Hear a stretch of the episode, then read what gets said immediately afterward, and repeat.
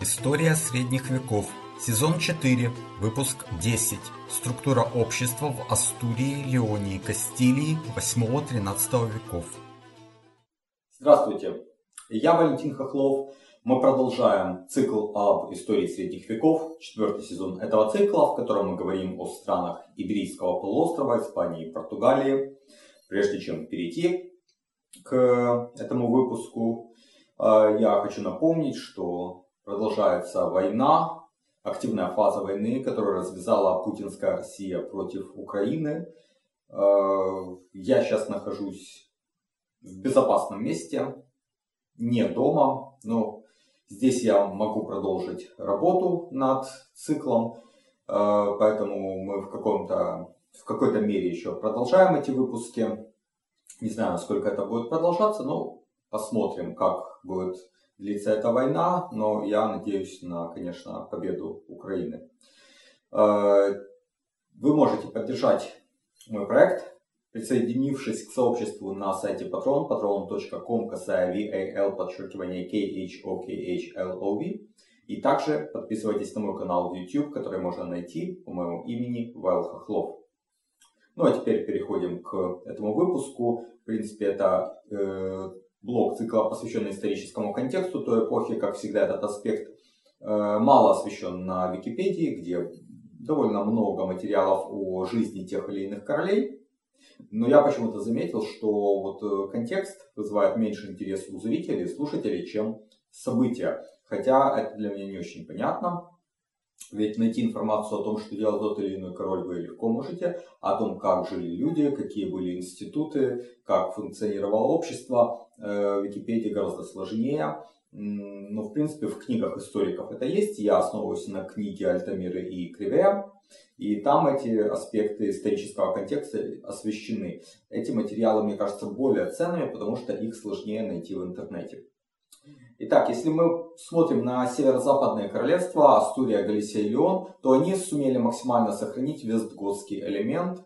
И не только в начале своего существования, не только в 9 веке, но даже и в 10 и даже в 11 веке еще нередко их жители называли готами по привычке. Леоно-Кастильские короли продолжали линию вестготской монархии, мы уже об этом говорили. Э, в символическом плане. Вот когда я был в Сибири, я на это обратил внимание, в как бы, перечне портретов э, королей, которая завершалась королями уже единой Испании, до того были э, Кастилия, Леон, Астурия, но до Пелагия был последний король визготов и дальше еще шли предыдущие короли визготов. То же самое мы видим э, возле Королевского дворца в Мадриде, статуи визготских королей. То есть мы видим, на символическом уровне преемственность подчеркивалась. На самом деле она существовала также и в э, юридическом плане. Э, в структуре общества мы видим те же сословия. Э, в принципе, это все начинается даже не с визготских, а с римских времен, поздней Римской империи. Мы об этом говорили в первом выпуске первого сезона. Э, значит, мы об этом э, также упоминали во втором сезоне, когда изучали Вестготскую правду в ее редакции середины 7 века. Альтамира Квея пишет о довольно четком разделении общества на свободных людей и рабов, или же сервов свободные подразделялись на знатных и плебеев. А, это не может не вызвать те же коннотации с первым выпуском первого сезона, когда мы говорили о четырех сословиях в поздней Римской империи. На самом деле, я думаю, что как раз вот эти три из четырех и образовались. Ну, понятно, рабы это рабы, э, плебеи это плебеи, ну, а знатное сословие, там два сословия объединились в одно. То есть, то ли первое и второе, то ли второе и третье объединились в плебеев. Но это не суть важно. Главное, что э, преемственность довольно хорошо прослеживается, и даже сами латинские термины, которые использовались для представителей наследственной знати, принципсы, магнаты, фотостады, оптиматы говорят об этой преемственности. Слово примерно тоже можно иногда увидеть в источниках Южной Франции. А, при этом а, следует четко отделять знать э, того э, времени, о котором я только что говорил, и вестготскую знать, э, или же вестготских графов, которых называли контес, это были чиновники короля, и изначально они не имели своих земель, или они могли иметь свои земли, но графство или там округ, которым управлял граф, это не были землями графа, это не был его феод, например. То есть вот поэтому это были именно чиновники, назначаемые э, лица. Это была служилая знать, которая целиком и полностью зависела от короля. А здесь мы также четко видим э, разницу между бенефициями и аллодами, как и в королевстве франков. То есть аллот это частная собственность, полная, а бенефиция это пожалование, это условная собственность, которая жалуется за какие-то не то чтобы заслуги даже, а для того, чтобы человек мог нести службу королю ну или с нее. Более низкое по положению знатью были инфансоны. Альтамира Эквия пишет о них как о знати второго ранга, э, но при этом прямо указывает на то, что инфансоны находились в прямой зависимости от короля. Но нечто подобное мы уже видели, если вспомним опять же второй сезон, песни о Роланде. Э, и там мы четко видели употребление термина барон в его таком раннем смысле, когда он только-только появился. Э, баронами там, в этой редакции изначальной песни о Ирландии называли прямых вассалов короля. Там могли и герцога назвать бароном, и графа назвать бароном. Э, почему? Потому что барон не был именно титулом как бы владельца феода определенного типа баронии, Оборон был титулом, э, вернее, обозначением прямого вассала короля, а титул мог быть герцог, граф, мог быть с титула, но главное, что это вассал короля, непосредственно принесший ему присягу. Вот в этом смысле э, инфансоны, э, похоже, являются прямой, прямейшей аналогией. Ниже инфансонов стояли те, кого Альтамира Квия называет кабальерос или милитас.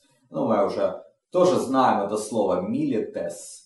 Это множественное число от латинского слова воин. То есть это воины. И этим словом, латинским словом, изначально обозначали рыцарей. То есть, посмотрим на документы тоже вот начала высокого средневековья. Рыцарей называли milites. Собственно, вот это одно и то же. Кабальерос, э, всадники, тоже во французском мы видим шевалье, да, но это более позднее слово, потому что э, для э, раннего средневековья э, рыцари были именно воины, милитес, а не всадники, потому что для всадников существовало другое латинское слово экитес. Но вот э, из экитес получается кабальерос, и э, уже в более поздний момент времени Кавальерос и Милитес становятся одним и тем же. Это, это и есть рыцари. Э, но на самом деле, как вы видите, э, для нас это несущественно. Мы видим, что то же самое происходит в Испании, что и в других странах Западной Европы. Э, по всей видимости, на этом же уровне рыцарей находились так называемые инфансоны де фуэро, Э, само слово фуэра мы дальше будем встречать очень часто. Но это, скажем так, грамота или хартия короля. То есть, получается, инфансоны де фуэра это инфансоны или скорее нет не инфансоны именно, а лица, которым титул был пожалован грамотой короля. И поэтому они были, как мы, скажем так, увидим впоследствии, ниже, чем настоящие инфансоны, которые получили это по наследству. Поэтому инфансоны де фуэра это скорее то же, что и рыцари.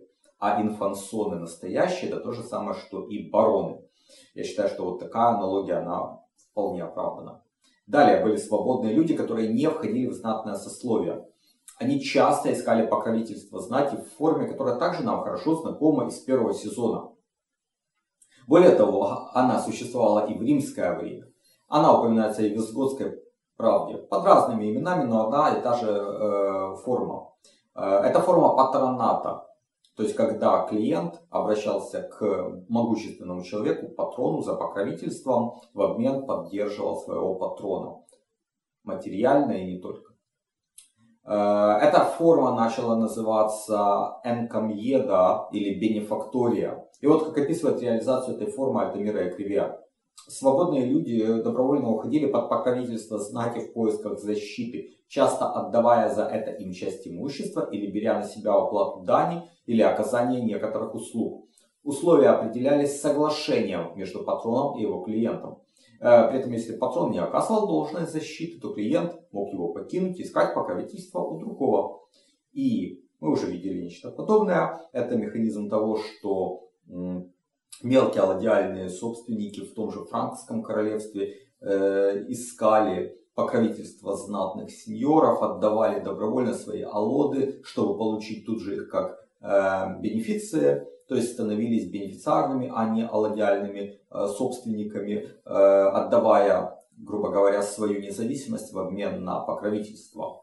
И по сути это были те же вилланы, то есть мы их называем крепостными. А на самом деле это арендаторы земель магнатов. Э, как и прежде, здесь у нас возникает противоречие э, или вот такое восприятие противоречивое крепостных и крепостного права. Альтамира и Кривия сводит э, крепостных к сервам, то есть к рабам, таким образом делая серваж синонимом крепостной зависимости или servitude, как это называлось, сервдом. С другой стороны, гизо или, например, такой известный историк советского времени, как Гуревич, четко различали эти два феномена. Вот я как раз поддерживаю эту точку зрения. Так мои слова выше о превращении мелких алладиальных собственников в крепостных вполне соответствуют тому, что писал Гуревич. Причем, ну, я его труды тогда не читал, я опирался на работу Гизо, но фактически потом я посмотрел, что у, Гире, у Гуревича то же самое, ну, примерно то же самое.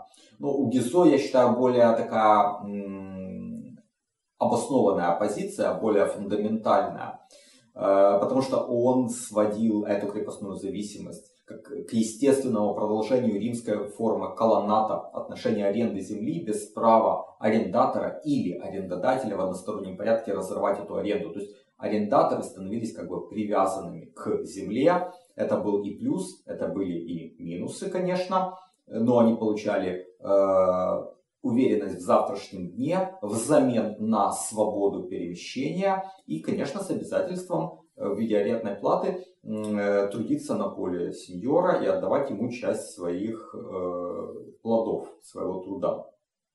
Но при этом их нужно четко различать с рабами, то есть с лично несвободными людьми.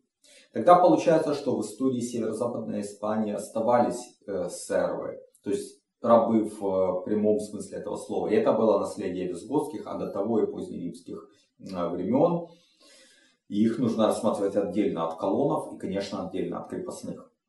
Сервы как рабы это была живая вещь.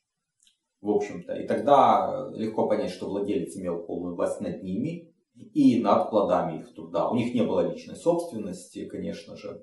Когда Альтамира Кривия говорит о вольноотпущенниках, э, то я считаю, что речь может идти о предоставлении свободы сервов. То есть был раб, его отпустили на волю, он стал вольноотпущенником, и при этом могли быть условия, на которых он отпускался на волю, в том числе условия трудиться на арендованных у сеньора земле, то есть вольноотпущенник по сути становился крепостным это еще один путь, как э, создавались крепостные, но уже не из свободных, а из рабов.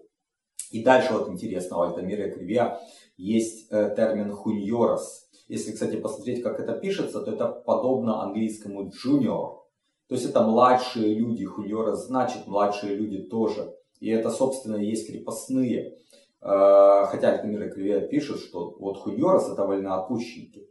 А, но при этом он дальше пишет, что была еще и другая часть Хуньорос, которые всегда были лично свободными. То есть это подтверждает то, что я только что сказал, что крепостными можно было стать двумя путями.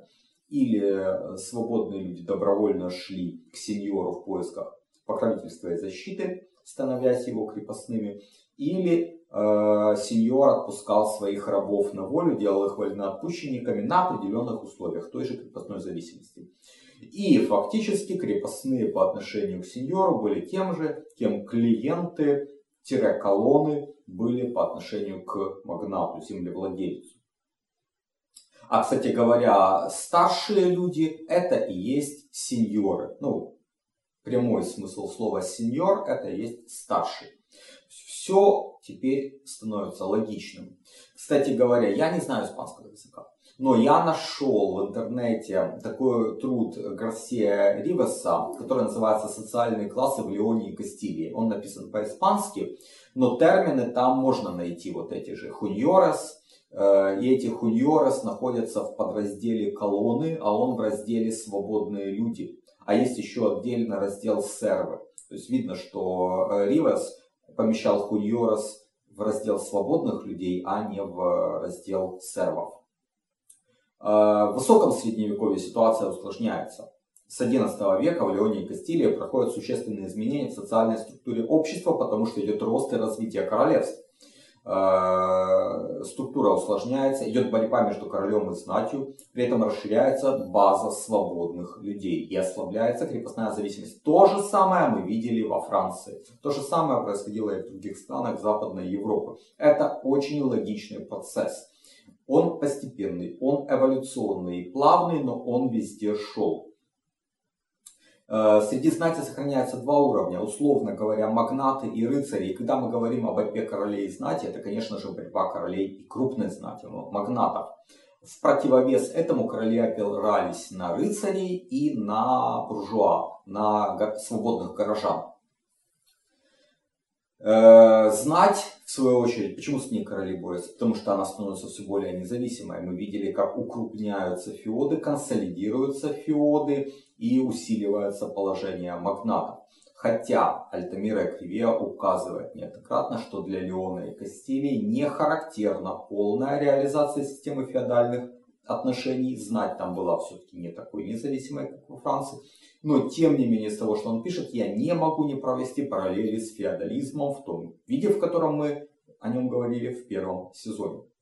Магнаты, которых с 12 века называют рикос омбрас, сохраняют свои земли, полученные, вероятно, когда-то в качестве временного держания, то есть бенефиции.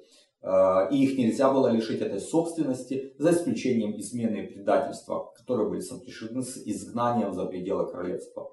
Римские наименования уже исчезают на этом этапе. Э, Крикос Омбрас относятся графы и потестады. А потестады это э, вот эти э, представители высшей знати, у которых не было графского титула. Как ими могли быть? Люди это вот, например, высшие должностные лица королевского двора, но которые не имели титула графа. Вот их и называли потестадами. Сохраняются инфансоны. В 11-13 веках так по-прежнему именуют прямых вассалов короля. Вот такое классическое понимание термина барон. И обычно они держали земли от короля и имели право юрисдикции на этих землях. Но интересно, что Альтамира Кривия говорит, что на этом же уровне существовали э, некоторые milites nobiles. Ну, то есть это очень похоже на э, рыцарей, которые в течение долгих поколений принадлежали к этому сословию, наверное, к высшей его части, и благодаря этому стали уже восприниматься так же, как инфансоны. Хотя изначально мы говорили, инфансоны это было выше, чем просто милитес. Э, ну, э, Дело в том, что вообще сословие рыцарей в Леоне и Кастилии существенно расширилось. Видимо, поэтому наследственное рыцарство стало так цениться. Я вот для себя это могу так только пояснить. Дело в том, что просто словом «милетес» уже в высоком средневековье или словом «кабальерос», которое более стало распространенным, э, стали называть довольно много э, людей. Это расширение рыцарского сословия шло из широкого пожалования рыцарского титула горожанам простых сословий их еще называли кабальерос де вилла. То есть рыцарями считались все, кто мог позволить себе э, купить э, коня и вооружение для того, чтобы идти в военный поход. Альфонс VII в Фуэра, пожалованном город Толедо, сформулировал это таким образом. Всякий, кто пожелает стать рыцарем, достанет им и доживет по обычаям рыцарям свойственным. То есть видим расширение рыцарского сословия. А, в этот период высокого средневековья в королевстве также растет э, влияние духовенства, и особенностью этого сословия был его иммунитет. Он был еще установлен на Четвертом Толецком соборе в 633 году. Как личность, так и имущество духовных лиц не подлежали светской юрисдикции, только церковный суд. Клирики не платили налогов, пошлины дорожных сборов. Постепенно короли с этим начали бороться. Тот же Альфонс VII Фуэра, пожалованному городу Куэнке, запрещал светским лицам продавать свое имущество э, церкви. Также э, кортесы, когда они образовались, обращались к королю неоднократно, чтобы было запрещено передавать светские владения церкви. Но следует отметить, правда, что некоторые э, земли, которые король жаловал церкви, жаловались как феоды, то есть клирики должны были, ну не сами, но нанимать каких-то вооруженных людей, воинов, которые участвовали в походах по призыву короля. Наибольшую разницу с ранним средневековьем мы видим в положении среднего класса, то есть буржуа, жителей городов. Но это не удивительно. Бум урбанизации. Э, мы об этом будем говорить отдельно. Поэтому сейчас о, э, о горожанах не говорим. Э, перейдем к крестьянам. Пару слов о них. К началу XI века рабство предыдущей эпохи морально уже устарело. Альтамира Кривия пишет о том, что многие сервы в это время добились улучшения своей доли и перешли в сословие хуньорос, то есть из рабов крепостных. Как я говорил раньше, вот хуньорос это и есть, собственно, крепостные, лично свободные, хотя и арендаторы. Поэтому термин, термин эмансипация, то есть освобождение рабов, о котором пишет Альтамира Кривия, он вполне обоснован. К концу XII века э, были также четко определены размеры семейных повинностей, так что крепостные стали более защищены юридически. А в 1215 году Альфонс Э, разрешил э, хуньорес де эредат, то есть одному из типов хуньорес, которые арендовали коронные земли, свободно переходить на земли архиепископа Сантьяго и был разрешен также обратный переход. А постепенно к концу XIII века право свободного перехода распространилось на всех. Э, и ну, крепостные стали иметь возможность менять сеньоров. Э, правда, были э, два вида. Вот в XIV веке эти хуньоры де эредат вообще не имели никаких ограничений, то есть могли переходить от сеньора к сеньору. А хуньорес де кавеса, они тоже могли свободно переходить от сеньора к сеньору, но свою подушную подать они должны были платить через своего первого сеньора, то есть к которому они были, грубо говоря, приписаны изначально. Ну и в завершение этого выпуска пару слов о семейном праве. Семья в Астурии, Леоне и Кастилии в чем-то продолжает традиции визготского периода, когда идет по сравнению с римским периодом ослабление власти мужа над женой, отца над детьми. Мужчина по-прежнему глава семьи, жена должна согласовывать с ним все свои контракты, покупки и так далее. Нажитое в браке имущество считается совместным. А когда один из супругов умирает, то другой получал свою часть. Я напомню, что в вискотское время дети наследовали отцу, а жена мужу нет. В принципе, в наследовании короны мы видим определенные такие э, германские тенденции, причем не солические. Потому что в солическом праве женщина не могла наследовать корону и даже передавать. Помним, как после там, смерти Филиппа Красивого э, разразилась вскоре после смерти, вернее, его сыновей, столетняя война, потому что э, корона не, ну, на нее претендовал король Англии Эдуард III, который был внуком Филиппа Красивого, но через его дочь. И ему корону не дали, а дали э, племяннику короля э, Филиппу Дювалуа. Вот. А в Испании все было по-другому. Ну, вернее, в э, Леоне и Кастилии. Женщины, хотя и, э, ну, они наследовали трон. Правда, если э, женщина была замужем, то королем был ее супруг. Именно королем. Но по праву жены, а не по собственному праву. Это большая разница. И, конечно же, была передача через женщину короны от деда к внуку. Это вообще ни разу не проблема. Что касается обычных детей, то до совершеннолетия они оставались во власти отца, но отец уже не имел такой власти, как во времена Рима. Он не мог продавать детей, отдавать их в качестве заложников, увечить их, тем более убивать. Вступая в брак или достигая совершеннолетия, дети выходили из-под власти отца. Наследство отца делилось в первую очередь между законнорожденными детьми, но даже иногда незаконнорожденные могли претендовать на часть наследства, хотя с ограничениями.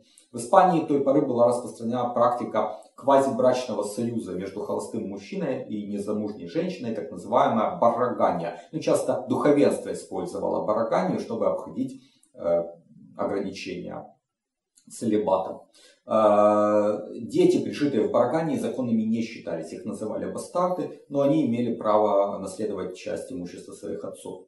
Семьи, особенно в старых частях королевства Астурии и Галисии, были крепкие. Часто вместе жили несколько поколений одной семьи, женатые дети с родителями, даже дедами. А они не разделяли совместную собственность, ну, такие, такую как, э, э, ну, не знаю, гумно, сад, э, вот. Э, это было совместной собственностью всей семьи, это не позволяло дробить это вот семейное имущество. Если какая-то ветвь рода вымирала, то это имущество передавалось к родственникам по восходящей линии, как вот такой единый имущественный комплекс.